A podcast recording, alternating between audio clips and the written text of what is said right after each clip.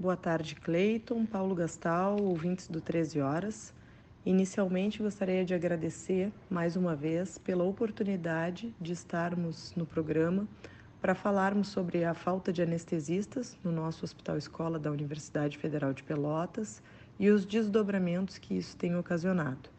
Nós estivemos aqui na última quinta-feira, dia 23, quando apresentamos a situação aos nossos ouvintes e também falamos sobre a instituição do Comitê de Crise, que ocorreu na quarta-feira passada, em reunião no auditório da reitoria, quando nós definimos instituir esse comitê para tratar dessa questão da falta de anestesistas e buscarmos possíveis encaminhamentos e soluções para a situação. Então, esse comitê, retomando um pouquinho, ele é formado pela gestão da universidade, gestão da Faculdade de Medicina, gestão do Hospital Escola e também pelos estudantes, tanto do curso de graduação em medicina quanto dos programas de residência médica em ginecologia obstetrícia e também em pediatria, que eram aqueles dois programas que na ocasião estavam com as atividades paralisadas pelo receio de possível fechamento, em função já do fechamento anterior do programa de residência em cirurgia geral, a partir das dificuldades que nós estamos tendo na realização das cirurgias eletivas no nosso hospital.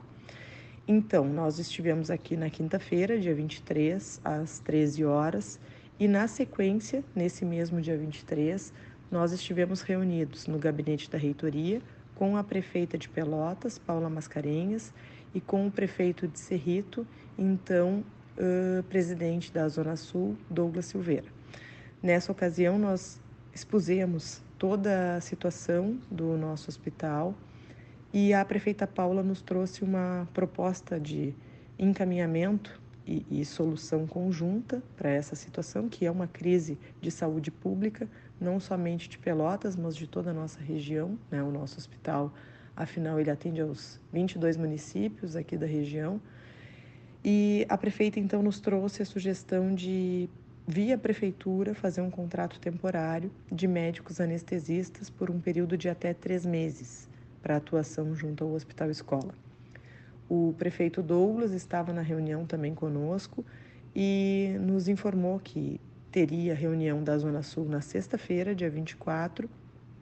Nos convidou para participar dessa reunião e lá nós estivemos. Então, na reunião da Zona Sul, expusemos também toda a situação que estamos atravessando. Uh, os prefeitos se mostraram bastante preocupados e sensíveis com a pauta e deram como encaminhamento buscar, através do consórcio da Zona Sul, também essa manutenção de contratação de médicos anestesistas de forma temporária, até que a gente consiga de forma definitiva resolver a situação do Hospital Escola da Universidade Federal de Pelotas. Então, esses foram os principais desdobramentos que nós tivemos na semana passada. Seguimos com essa pauta bastante ativa. Ontem nós tivemos uma entrevista para o Jornal do Almoço, tá? que, que será transmitida entre hoje ainda e, e amanhã. Tá?